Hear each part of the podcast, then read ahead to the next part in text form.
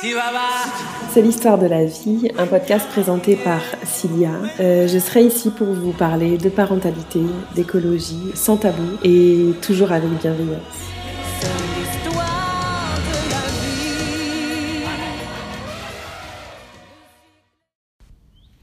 Coucou tout le monde, un nouvel épisode qui parle de renaissance. Euh, j'enregistre au solstice d'été, donc le jour le plus long euh, de l'année. Je suis dans mon hamac en train de regarder le coucher du soleil. Et donc, euh, je me lance pour vous parler d'un sujet qui me tient particulièrement à cœur, qui est assez intime mais dont j'ai envie de vraiment partager le fond parce que c'est ce qui fait que je suis la personne que je suis aujourd'hui et que j'ai tant envie de transmettre euh, et d'accompagner euh, notamment des, des, femmes, des futures mamans. Euh, je pense que je pourrais faire 12 épisodes là-dessus, peut-être que d'ailleurs je ferai une session que là-dessus. Euh, parce que c'est vrai que la maternité pour moi ça a toujours été très très très important. Euh, dès je sais pas 14 15 ans j'avais envie d'avoir des enfants. Enfin je me suis sentie prête très très tôt. Et pour moi c'était une évidence d'en avoir plusieurs. Et euh, j'avais l'impression d'être maternelle en fait. Et effectivement ça c'est vraiment bah, ressenti à partir du moment où je suis devenue maman donc, euh, pour vous expliquer un petit peu, j'ai trois enfants. Euh, on a eu trois enfants en quatre ans. Euh, un choix. En fait, moi, je voulais au moins trois enfants. Mon chéri, on voulait que deux. C'était non négociable, mais non négociable de chez non négociable. Et on en avait déjà deux. Moi, c'est vrai que c'était, je me sentais, je sentais que c'était viscéral. Pour lui, c'était comme si c'était terminé. Et pour moi, c'était quelque chose. Euh, je m'imaginais pas sans troisième. Je pense qu'il l'a ressenti et euh, il m'a dit Ok, mais c'est maintenant, c'est-à-dire euh, avant que j'ai 40 ans. Psychologiquement, pour lui, c'était important. Ce qui fait qu'on a eu trois enfants en 4 ans. Donc, quand on a accueilli notre petit Sam, le dernier, notre aîné Kimi allait avoir 4 ans et Maïna, la deuxième, allait avoir 2 ans. Donc c'était assez sport, mais en même temps, euh, moi avec mes hormones, euh, bah, je crois que ça passait vraiment quoi en fait. Hein. Euh, j'étais vraiment à fond dedans, donc donc voilà et et voilà. On a eu notre premier garçon dans les îles. En fait, on a vécu pendant trois ans à Wallis et Futuna et on a fait le choix d'avoir un bébé là-bas. Je sais pas pourquoi, on s'est senti prêt là-bas.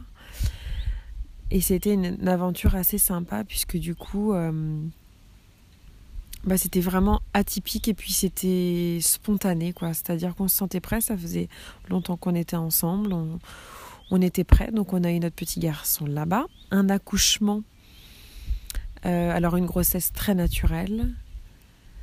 Euh, un accouchement sur le moment que j'ai vécu plutôt bien, mais un peu difficile. Et avec mes deux autres accouchements, euh, après, je me suis rendu compte que euh, il y a eu des petites choses qui, bah voilà, des choses qui ont fait que ça pouvait forcément pas euh, être fluide parce que une prise en charge, ben différente dans les îles. j'ai réussi à faire un travail comme je le souhaitais. Enfin, on a fait ça à deux avec Emeric et malgré les routes, euh, le 4x4, euh, pendant les contractions pour aller jusqu'à la maternité, j'arrive à contrôler. Et une fois arrivé là-bas, ça a été beaucoup plus compliqué, du fait notamment de la prise en charge. Et donc, un petit garçon qui est arrivé un petit peu stressé, mais tout s'est bien passé quand même.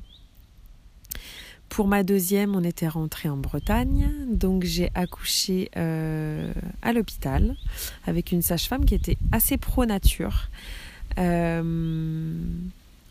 pour Kimi, en fait, j'avais eu une péridurale, a priori, en fait, qui n'a absolument pas fonctionné, mais vraiment pas du tout. Euh, je l'ai su puisqu'au moment de me recoudre, j'ai dit à la sage-femme, tu ne t'approches pas de moi, je sens absolument tout. Donc, euh, elle n'avait pas du tout fonctionné. Et pour ma deuxième, Je pense que j'avais eu comme un petit traumatisme quand même de cette douleur que j'avais pas contrôlée. J'avais l'impression que j'avais pas, euh, j'avais pas réussi à gérer mon accouchement en fait, comme une grosse déception euh, pour, euh, pour Kimi. Et j'avais l'impression de devoir guérir de ça avec Maïna. Et la sage-femme m'a proposé, voyant ma douleur, la péridurale que j'ai acceptée. Ça s'est très très bien passé. effectivement, ça m'a vraiment soulagé la douleur et ça m'a permis de, de, guérir un petit peu de, de l'accouchement un petit peu traumatisant euh, pour Kimi. Donc voilà, et puis euh, troisième petit bébé qui arrive après. J'étais à ce moment-là euh, infirmière libérale, donc vraiment dans le soin, hein, clairement. Et en fait, pour ma deuxième, j'avais rencontré une sage-femme extraordinaire près de chez moi, qui m'a fait le suivi pour, euh, pour Maïna. Et quand j'ai su que j'étais enceinte pour ça, moi j'étais tellement contente parce que c'était une amie à ce moment-là. Euh, donc elle m'a suivie aussi. Et en fait, un jour, tellement extraordinaire comme amie sage-femme, qu'elle m'a proposé de faire cobaye euh, pour qu'elle apprenne à masser les femmes enceintes. Alors bon, j'ai évidemment réfléchi très très longtemps avant de dire oui. Je me suis donc fait masser pendant 6 heures durant. C'était horrible, hein, bien évidemment. Dans un endroit euh, vraiment euh, incroyable. On était euh, dans une vieille ferme, chauffée au poil. Enfin, c'était extraordinaire.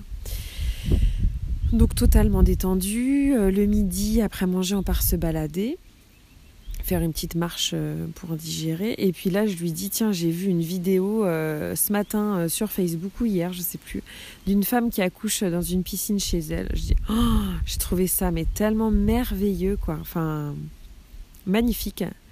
Je dis mais alors ça doit être, enfin, j'en serais pas capable, mais je trouve ça trop trop beau quoi. Et là, elle me dit quelques mots. Elle me dit pourquoi tu n'en serais pas capable? Bah, je lui dis, euh, enfin, je sais pas, euh, gérer la douleur, enfin, c'est risqué, euh, je sais pas, c'est. Enfin, ça me paraît rêver, mais ça me paraît hyper compliqué, quoi. Et puis mon mari, il sera, enfin, Emery, qui sera jamais motivé pour ça, quoi. Ce que je ne savais pas à ce moment-là, c'est que cette amie sage-femme, n'était pas spécialement pour l'accouchement à la maison. C'est vous expliquer l'ouverture d'esprit de cette personne, c'est-à-dire que elle était en train de me dire bien sûr que tu serais capable, alors que elle-même n'était pas forcément, euh, euh, ne cautionnait pas forcément ou voilà. Donc je rentre euh, tant bien que mal après 6 heures de massage chez moi. Et là, j'aurais pu, en fait, dans la vie, tu prends à droite ou tu prends à gauche, quoi. J'aurais pu prendre à gauche et jamais lui en parler. Bah, je sais pas pourquoi, là j'ai pris à droite. On était en train de, de manger et, et là je lui dis euh, on a discuté aujourd'hui avec Cécile et puis, euh, et puis hier j'ai vu une vidéo sur un accouchement à la maison et, euh, et je lui ai dit que ça avait l'air extraordinaire mais que j'en serais jamais capable en fait. Et là, il me dit, là, il me dit, j'en reviens toujours même pas, hein, mais il me dit ces quelques mots. Il me dit, si ça te dit, moi je te suis. Je lui dis, tu rigoles euh, là euh? Et il fait, non, non, franchement, euh... ouais, je sais pas, euh, je te suis quoi. Alors c'est vrai que dans notre parcours de vie et de couple, je crois que c'est quelque chose qu'on aime vraiment faire je sais pas, prendre des, des, chemins un petit peu différents que, que, ce qui nous était prédestiné, comme partir à l'autre bout du monde alors qu'on avait tout pour être euh, heureux, entre guillemets, euh, en France, euh, chez nous, travail, maison, chien, tout, tout, tout. Et, et je sais pas, c'est quelque chose qui nous, qui nous plaît de, de prendre des décisions un petit peu en marge, quoi, peut-être, je sais pas. Et là, quand il m'a dit ça, je dis mais tu rigoles.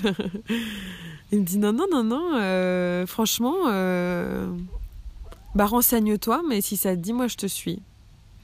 Ok, donc là je me renseigne. Effectivement, il y a très peu de sages-femmes. Donc cette sage-femme-là, ma, ma, formidable Cécile, ne, ne, ne faisaient pas donc les accouchements à domicile parce que l'idée c'était quand même d'être accompagné. Et donc je me renseigne et là on rencontre Sophie, donc une perle, une vraie perle. on la rencontre à son cabinet. Effectivement, il y en a très peu de sages-femmes qui font les accouchements à la maison pour plein de raisons, parce qu'en fait, notamment parce que euh, c'est très souvent des sages-femmes qui n'ont pas d'assurance par rapport à ça, parce que ce sont des assurances qui coûtent extrêmement cher et qu'en France, c'est pas du tout euh, reconnu, quoi. Donc on rencontre une femme exceptionnelle qui nous accueille euh, pieds nus dans son cabinet, comme si elle était sortie de nos voyages en fait. C'était assez incroyable.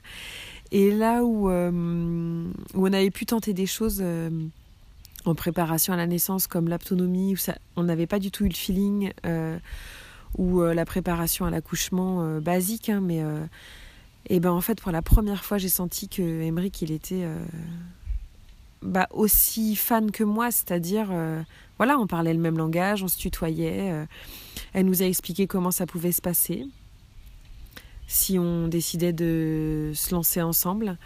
Et puis, euh, et puis voilà, c'était parti quoi. Alors il y avait vraiment, euh, c'était vraiment, euh, il y avait une condition pour nous. Et ça, c'était vraiment un pacte entre nous.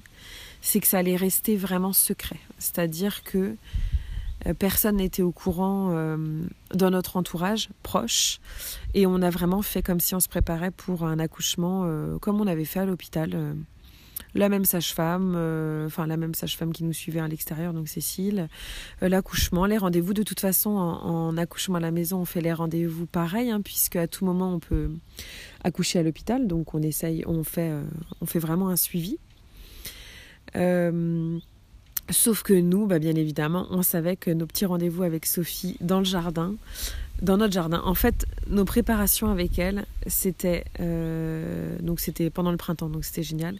Elle venait souvent dans le jardin, on se mettait par terre dans l'herbe, on buvait un petit verre et euh, elle emmenait euh, un genre de comment dire un bébé avec un bassin, enfin avec un squelette de bassin pour nous expliquer comment se passait l'accouchement, des dessins. C'était vraiment de la discussion, de l'échange pour pour essayer de, de, changer vraiment cette vision de la douleur, de l'accouchement, de l'accueil d'un enfant. Et c'est là où, pour moi, ça a été une révélation, une première révélation. C'était pas la préparation comme, euh, comme je la connaissais jusque-là. C'était vraiment les prémices d'un, d'une nouvelle façon de voir euh, la naissance, quoi. Euh, je me suis aussi accompagnée d'un livre, je ne me rappelle plus exactement, il faudrait que je recherche, je crois que c'était euh, Accueillir la douleur ou quelque chose comme ça, sur le fait que, euh, que chaque contraction, c'est un pas vers la rencontre avec notre bébé. que si on se ferme à toutes ces contractions-là, on, on, bloque en fait bah, l'ouverture notamment du bassin pour que le bébé descende et que si on accueille chaque contraction avec le sourire, avec euh, l'intime euh, conviction que c'est cette contraction-là qui va nous permettre de rencontrer notre bébé, on va vraiment s'ouvrir dans tous les sens du terme et faire que notre bébé va descendre. Donc ça, c'était euh, notre préparation, notre secret. C'était, c'est quelque chose d'hyper excitant en fait, de se dire que c'est un secret rien qu'à nous. C'est comme quand on est enfant, mais euh, on se sent vraiment vivant en fait quand on a des secrets comme ça, surtout dans le couple. Et, et voilà, les gens nous parlaient de, de prénoms, de tout ça. Nous, on n'était pas du tout là-dedans. Nous, notre objectif, c'était vraiment de pouvoir faire l'accouchement comme on le souhaitait. Donc euh, voilà, les mois euh, se passent, euh, la préparation aussi. Bien évidemment, je dépasse le terme, ronde comme une baleine. Au bout de... J'étais à combien Je crois que j'ai fait 3 ou 4 jours en plus. J'avais été donc à tous les rendez-vous bah, de la grossesse, maternité. Donc on voit un anesthésiste, on voit... on fait tous les rendez-vous. Hein. Et en fait, euh, là où c'était un peu compliqué sur la fin, c'est qu'en fait, euh, c'était en plein été, bien évidemment, et que Sophie partait en vacances. Hein, euh, évidemment, elle prend des vacances aussi. Sauf que bah, quand elle est en vacances, elle est plus, elle est plus d'astreinte, elle a plus son téléphone. Et en fait, mon terme, c'était avant ses vacances. Et comme j'étais en dépassement de terme, je me rappellerai toute, toute ma vie. Elle m'a appelé le dimanche, un dimanche matin. Euh, et en fait, elle me dit Écoute, je suis désolée là, mais euh, en fait, on va vraiment partir quoi. On a tout préparé, on a repoussé, mais là, comment tu te sens toi? Et je me rappellerai toujours j'étais dans mon jardin en train de pleurer tout ce que je pouvais parce que parce que ce rêve là était en train de m'échapper quoi c'était pas il y avait rien de grave en fait parce que j'allais quand même accueillir ce bébé dans l'amour et tout mais mais il y avait quelque chose où c'était ouais c'était une expérience qui me tenait vraiment à cœur et elle me disait écoute euh, voilà c'est comme ça ça se passera super bien tu vous restez dans votre bulle tous les deux vous vous gardez vraiment euh, l'état d'esprit que vous aviez pendant toute la préparation et ça ira super bien j'ai confiance en vous tout se passera bien mais moi, il fallait que je fasse ce deuil-là de. Bah de ne pas avoir cet accouchement rêvé, quoi. Et puis. Euh... Non, en fait, c'était pas. Je suis en train de me rappeler. En fait, c'était. Alors, ça devait être le dimanche, genre. Euh, voilà, c'est ça. Ça devait être le dimanche, genre. Euh, 3-4 jours avant mon terme. Voilà, c'est ça. Donc il se passe le terme, 3-4 jours après, donc elle était partie depuis une semaine. Elle devait partir, je crois, 10 jours. Et puis en fait, euh, le lundi, elle me dit bon, en fait, on rentre un peu plus tôt que prévu. Euh, je sais plus pourquoi, mais euh, bon, moi, j'avais toujours pas accouché. Sauf que genre deux jours après, il fallait que je retourne à l'hôpital parce que en France, on laisse pas un dépassement de terme trop important. Et après, c'est le déclenchement. Donc moi, tout ce que je voulais pas, bien évidemment. Moi qui voulais un accouchement naturel, il était hors de question qu'on me déclenche. Et j'avais réussi. Ce que j'ai oublié de vous dire, c'est que j'avais aussi réussi parce que je voulais bien évidemment avoir mon autre sage-femme chérie. on, les avait, on les avait fait se rencontrer euh, pendant, euh, pendant la préparation, Cécile et Sophie du coup. Elles s'étaient super bien entendues, logique. Et euh, j'avais réussi à convaincre Cécile d'être là aussi, mais en tant qu'amie. En tant qu'amie, en tant que masseuse, en tant que... Voilà. entre parenthèses d'ailleurs, c'est une excellente masseuse notamment pour les femmes enceintes. Et donc, euh, Cécile devait être là aussi, et Cécile partait en vacances euh, le mardi matin à 5 h du mat. Sophie revenait le lundi matin, et donc Cécile partait le mardi matin. Donc en gros, bah, c'était là ou jamais, quoi, le lundi en fait, courant de la journée. Quoi. Moi, il n'y avait rien du tout. J'étais juste énorme. J'avais juste le bassin en feu et tout, mais il n'y avait rien, quoi. Donc, je dis franchement, allez, c'est bon. Euh, rien à foutre, j'en ai ras-le-bol. On part à la piscine avec les petits. Donc, à plus terme. Enfin, j'étais à plus 4, je crois, un truc comme ça. On part à la piscine euh, à côté de chez nous. Et puis, euh, bah voilà, je me lâche en même temps. pour une fois, je me sentais, je sentais un peu moins mon poids. Je fais toboggan et tout. Enfin, la totale, quoi. La baleine, quoi. Sauver Willy. Bon, après trois tours de toboggan, ça me piquait un peu. Et puis, on était avec les petits, du coup, on avait les deux petits. Et puis, euh, on était retourné dans le bassin. Et là, je regardais Emmerich, je fais oh, Putain Putain, il y a un truc là. Je sors direct de l'eau, je fais J'ai senti un truc là. Je reviens. On dirait, je dirais pas dans quelle piscine c'était. je vais aux toilettes. Et moi, j'avais jamais perdu les os en fait. Pour Kimi, on m'avait percé la poche. Et pour Maïna, c'était pareil d'ailleurs. On m'avait aussi percé la poche à l'hôpital. Donc j'avais jamais perdu les os. Donc là, bah, bien évidemment, genre en maillot de bain trempé dans les toilettes, euh, là tu dis ah bah oui en fait ça a l'air d'être ça, je sais pas trop mais je pense que c'est ça. Et euh, on m'avait dit ben si tu perds les os, euh, protège-toi parce que ça peut être en mode flaque. Donc là j'ai vidé les papiers toilettes des toilettes de la piscine pour essayer de camoufler, je suis retournée vers Emmerich, je dis vite, vite, vite, euh, on va vite se rhabiller. J'étais trempée. On monte dans la voiture avec deux petits, enfin je veux dire, ils étaient vraiment tout petits, à peine deux ans, à peine quatre ans, donc ils comprenaient pas trop. On appelle Sophie. Pour lui dire bon bah écoute là ça va arriver quoi elle me dit ok d'accord ça marche je m'occupe de mes enfants et je viens après elle habite à plus d'une demi-heure donc ok bon sereine et puis, euh, et puis euh, voilà, on rentre. Emric euh, va déposer les petits à ma mère parce que moi, je souhaitais vraiment les avoir avec nous. Mais pas lui. Et puis, c'était quand même tout petit. Donc, c'est vrai que on a préféré les laisser à ma mère pour cette expérience. Et donc, il lui a dit Cilia est sous la douche, on part à l'hôpital juste après. Voilà. Donc, ni vu ni connu, je t'embrouille. Maman, si t'écoutes ça, tu m'en voudras pas. Euh, et donc euh, voilà, il revient. Cécile, que j'avais prévenue, arrive assez rapidement, avant Sophie. Et là, il me dit, bon alors du coup, on fait quoi? T'as préparé ta valise au cas où? Je dis non, pas du tout. Je dis non, mais là, je comptais faire l'apéro, en fait, pour accueillir tout le monde. Elle fait là, tu rigoles, là? Je dis non, non, non, non, justement, est-ce que tu peux m'aider à couper le melon, euh, à préparer et tout? Elle me dit, mais t'es sérieuse?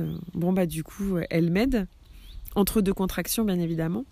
Et en fait, ben, Sophie m'avait dit, quand tu perds les os, imagine que quand tu... Tant que tu n'as pas perdu les os, à chaque contraction, ton bébé rebondit en fait. À partir du moment où tu perds les os, il y a plus ce côté rebondissant. Donc ça va beaucoup plus vite et les, douleurs s'intensifient vraiment beaucoup plus rapidement. Bon bah voilà, elle avait raison. Hein Donc très rapidement, ça m'a piqué sévère. Euh, sévère, sévère, hein, normal. Hein. Euh, mais je, contre, enfin, voilà, je contrôlais, je soufflais, j'arrêtais tout ce que je faisais. Et puis Cécile, c'était assez drôle parce qu'elle m'a fait un, petit test en mode euh, Franchement, t'as l'air d'avoir trop mal. Est-ce que tu veux qu'on. Enfin, il est toujours temps d'aller à la maternité. Je dis Ah non Ah non, non, non, non, non, c'est même pas la peine. Donc elle me dit C'est juste un test. T'enflamme pas, c'était juste un test. Et puis voilà, le travail s'est fait. Euh, Sophie est arrivée, comme vous pouvez le voir sur ma publication. Euh, elle a eu le smile tout le long. Hein. C'était, incroyable. Elle m'a pas approchée. Elle m'a juste souri, accompagnée, pas examinée. Elle était toujours là, mais euh, c'est incroyable en fait d'être, de vivre un accouchement comme ça, tellement loin du, corps médical. Hein. Pourtant, j'en fais partie, j'en ai fait des accouchements et mais c'était tellement une, autre façon de voir les choses. Elle nous avait bien expliqué pendant le travail que pendant la préparation que à partir du moment où quelqu'un s'approche ou touche ou dit quelque chose à une femme qui est en plein travail, ça a forcément un impact sur l'accouchement ou sur le travail. Et effectivement, quand j'étais euh, pendant une contraction ou quand j'étais à des moments plus, plus intenses, comme dans une transe, euh, si quelqu'un vient pour nous examiner ou pour, euh, pour, pour nous ausculter, pour pour nous parler, mais c'est sûr qu'on se ferme. Je veux dire, là, il n'y a personne qui me demandait rien. Je savais qu'ils étaient tous là autour de moi. J'avais ma bulle, j'avais mon cocon autour de moi qui était tellement incroyable. Et elle me disait à un moment donné, j'étais perdue. Je dis mais je sais pas où j'en suis. Ça vient, ça vient pas. Je sais pas. Bah forcément, j'avais mal. C'est logique. Elle me dit Est-ce que tu veux que je t'examine? Tu veux savoir où t'en es? Euh, Tu veux? Je dis Non, je sais pas, oui. Euh. Elle me dit Montre-lui la direction. Mais je dis Mais quoi, t'es mis Montre-lui la direction C'est en bas, quoi, merde euh... Elle me dit Montre-lui la direction. Ressens là où il est et ouvre-toi pour lui montrer la direction. À chaque contraction, tu te rapproches de ton bébé. Il va venir là. À chaque fois que tu accueilles une contraction, à chaque fois que tu ouvres ton bassin, il descend un peu plus. Et ma façon à moi de lui montrer la direction, c'était de faire comme une danse en fait. J'étais euh, debout comme vous le voyez sur les photos, j'ai fait tout mon travail comme ça et je balançais mon bassin de droite à gauche. C'était ma façon à moi. J'ai essayé de me mettre sur une natte, j'ai essayé de. Maintenant, il fallait que je sois debout comme ça, accoudée. J'avais euh, soit Emeric, soit Cécile qui me massait. Et, et c'était comme ça jusqu'au moment où, il était vraiment descendu. Et là, j'ai j'ai eu besoin d'aide pour aller jusqu'à ma chambre. Et, et, pour la petite anecdote, c'est juste. Euh, c'est juste trop drôle parce que, parce que la préparation pour un accouchement à la maison, c'est pas la liste de maternité, quoi. Euh, c'est-à-dire que c'est euh, la liste qu'elle nous avait donnée Sophie, c'était c'était aller chercher une bâche à bricot dépôt. Qu'est-ce qu'elle nous avait mis Un sac poubelle. Enfin des trucs pour protéger en fait le lit quoi. La bâche c'était vraiment pour protéger le lit. On avait mis un drap par dessus, mais mais c'est tellement folklore quoi. Donc ils m'ont aidé parce que je tenais plus sur mes jambes pour aller jusque dans ma chambre où je voulais. Je sais pas, j'avais besoin d'aller là-bas. Et puis, euh, et puis voilà, le, la fin du travail s'est fait et, et c'était, incroyable. C'est une puissance et un pouvoir euh, qui est qu'on n'imagine pas en fait qu'on a en nous. Toutes les femmes de la terre en fait. On a ce pouvoir-là d'enfanter de façon naturelle et, et là où ça me tient à cœur d'en parler, c'est que chacun fait ses choix et qu'il n'y a pas de meilleur choix. C'est que c'est qu'en fait, on a la possibilité de garder ce pouvoir en nous et de se sentir tellement puissante de le faire et de contrôler comme on le voudrait. Si on souhaite la péridurale, si on souhaite euh, allaiter, ne pas allaiter, que chacun fasse vraiment comme il le souhaite et qu'on ne nous enlève pas ce pouvoir-là et ces choix-là qu'on a d'accoucher de telle ou telle façon, d'élever nos enfants de telle ou telle façon. Et quand je dis renaissance, c'est pas pour rien, quoi. C'est que c'est que j'ai mis ce bébé au monde toute seule, en fait. C'est-à-dire que euh, à un moment donné, j'étais dans une comme dans une comme dans une transe au moment de. Mince, la dernière phase, c'est la phase. Euh, je crois que c'est la désespérance, il me semble. Où on pense qu'on va pas y arriver. J'ai appelé ma mère. Enfin, j'ai appelé ma mère, pas au téléphone. J'ai crié maman. Maman, j'en peux plus, aide-moi. En débriefant avec Emery qui me dit Mais pourquoi t'as appelé ta mère? Je dis Tu sais, il y a quelque chose de viscéral en fait, de génétique, de profond, de, de maternel, de, de générationnel, c'est-à-dire que ma mère, ma grand-mère, mes, mes ancêtres, elles ont accouché comme ça. Et là où j'avais besoin de ma mère, c'était du pouvoir féminin en fait. Du pouvoir de la femme qui, qui accouche, qui donne vie à un bébé de façon naturelle. Et je me rappelle, parce que c'est quand même un, Il y a quand même des souvenirs. Euh, assez flou bien évidemment. je me rappelle juste qu'à un moment donné, il n'y avait plus de son, plus d'image. C'est-à-dire que pendant tout le travail, j'avais les yeux fermés. J'avais besoin de me concentrer.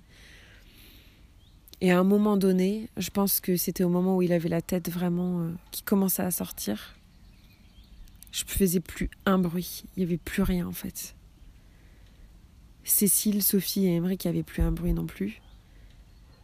Et j'étais en silence, quoi. C'était le moment où j'avais besoin de reprendre des forces pour, euh, pour les pousser, quoi. Et, euh, et voilà, ce petit bébé de 4 kilos, énorme bébé, énorme bébé est né dans mon lit.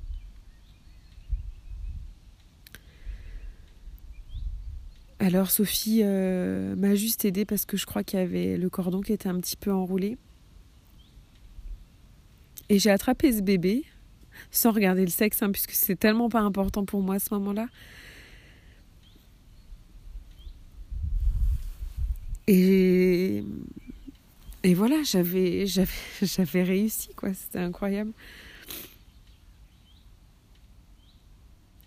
Il était tout blanc, un peu bleu, hein. il était un peu chlasse, quoi, un peu Sophie, elle avait, elle avait sa, elle avait sa frontale. Parce que oui, c'est ça l'équipement, c'est la bâche pour accoucher et la frontale pour la sage-femme. Elle avait sa frontale et euh, elle avait toujours le smile. Cécile, elle était sur le côté, je me rappelle un petit peu en retrait. Je crois qu'elle avait le souffle coupé parce que, parce que ce petit bébé respirait pas encore. Emmerich, euh, qui pendant une partie du travail était en train de préparer le barbecue, arrive et fait Oh non, les grillades, elles ont cramé du coup là. il était à côté de moi et euh, il était en train de, bah, de pleurer, hein, clairement, hein, parce que c'était un truc de malade. Lui qui n'avait pas du tout été au cœur des autres accouchements, dans le sens où il n'était pas du, de l'autre côté du champ, et qu'il n'avait pas vu ce qui s'était passé, il a tout regardé. Mais, mais il a tout regardé, mais je pense que la préparation y était pour beaucoup, parce qu'en fait, il avait compris comment fonctionnait un accouchement, comment un bébé descendait dans le bassin, comment il arrivait, il a vu. C'est même lui après qui m'a expliqué, mais t'imagines, il est arrivé comme ça, après il s'est retourné. Et hum, même dans notre couple, et même maintenant, il y a comme un respect euh, éternel en fait, de m'avoir vu faire ça. Pour lui, il est. Ça m'a donné du pouvoir vis-à-vis de moi, vis-à-vis de lui. C'est quelque chose que je souhaite vraiment à tout le monde de connaître, pas forcément l'accouchement à la maison, mais de, de, réussir à se reconnecter à, nos pouvoirs vraiment profonds. quoi. Le fait qu'on on ne nous enlève pas, on ne donne pas ce pouvoir-là à d'autres personnes.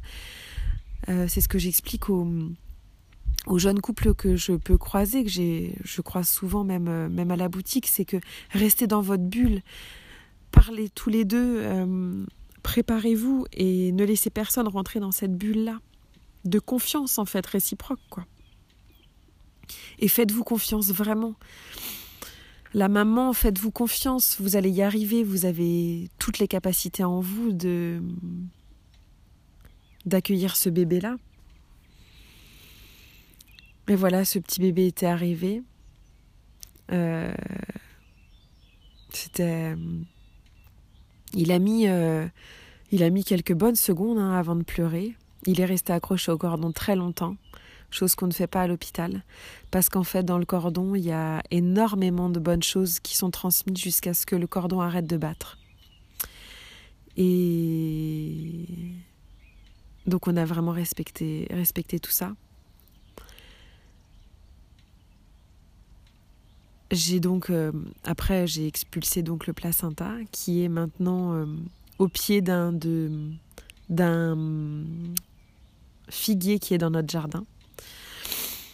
Euh, c'est Emric qui a vraiment voulu voulu faire ça en fait de lui-même. Et, et voilà, c'est une expérience, c'était une expérience incroyable.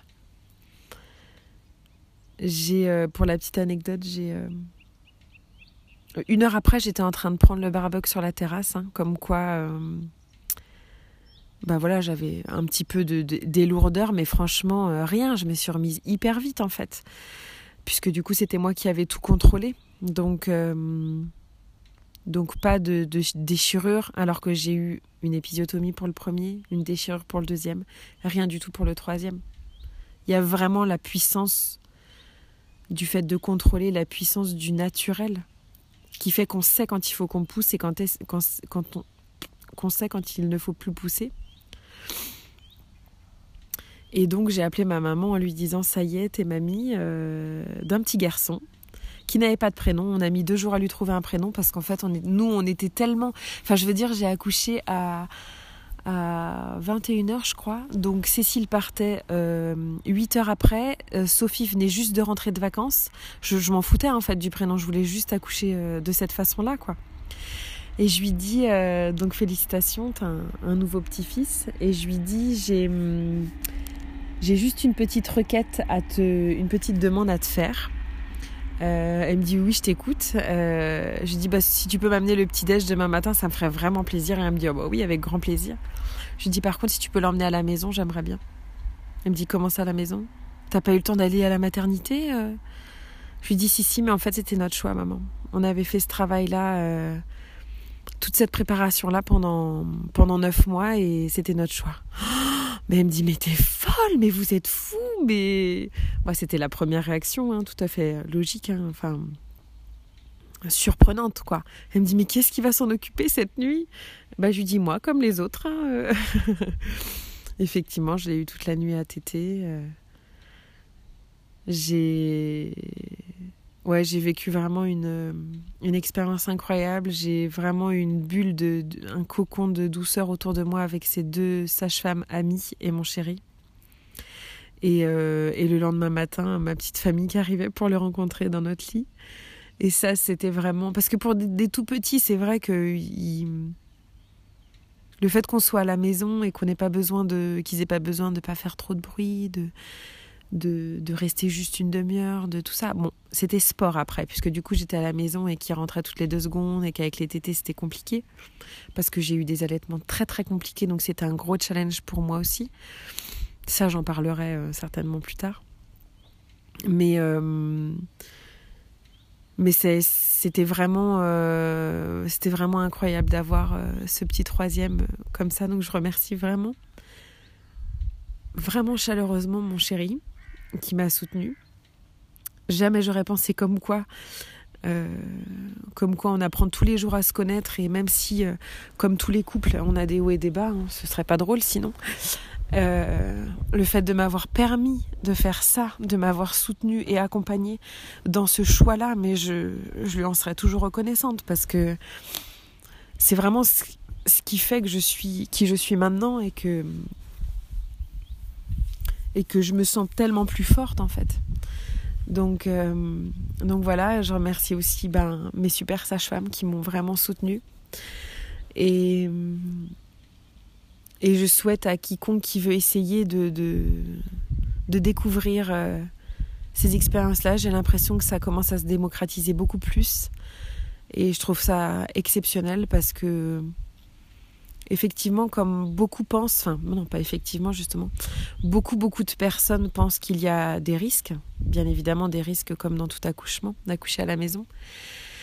Alors déjà, nous on est à 10 minutes de la maternité s'il y avait eu besoin, et en fait, euh, comme ce que je vous disais, à partir du moment où on laisse les choses se faire, ça a beaucoup plus de chances de bien se passer. C'est-à-dire que euh, on a tendance à beaucoup agir, à, à, vouloir faire toujours plutôt que de laisser faire et d'observer, et à vouloir toujours faire comme ça, eh ben on peut perturber le, le déroulé en fait des choses.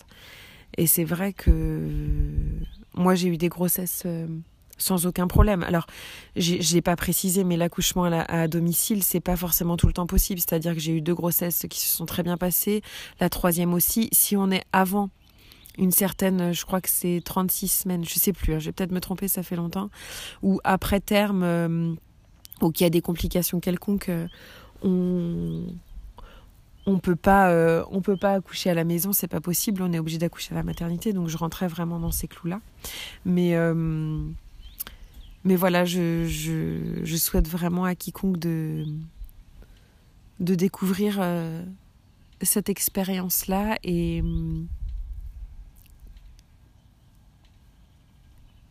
et voilà, c'est vraiment un sujet sur lequel euh,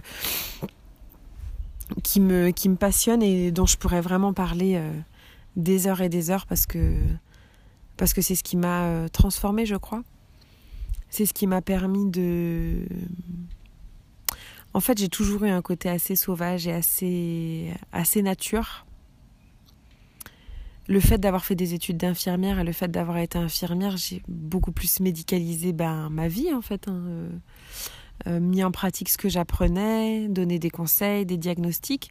Alors euh, c'est pas du tout que c'est pas bien, c'est pas du tout la question. C'est juste que c'est arrivé à un moment donné où le fait d'avoir euh, vécu dans les îles avec très peu de choses aussi, et le fait d'évoluer hein, avec nos enfants, dans notre couple, eh ben, je me suis vraiment détachée de beaucoup de choses euh, par rapport à ça et je me suis rapprochée de ces choses naturelles-là. Et maintenant, j'ai envie d'en faire, pourquoi pas, euh, en partie mon métier. Alors peut-être par le biais d'accompagnement, peut-être... moi, j'avais toujours rêvé de faire sage-femme à la base.